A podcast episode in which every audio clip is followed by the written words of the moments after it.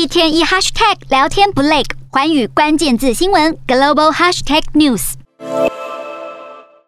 第九届美洲峰会，美国时间六日在洛杉矶拉开序幕，但在会议正式展开前，主办方美国就遇上了问题。总统拜登在敲定受邀名单时，以缺乏民主与人权为由，拒绝邀请古巴、委内瑞拉与尼加拉瓜三国官员与会。这项决定激怒了许多中南美洲国家首领，墨西哥总统罗培兹·欧布拉多也因此公开发起抵制。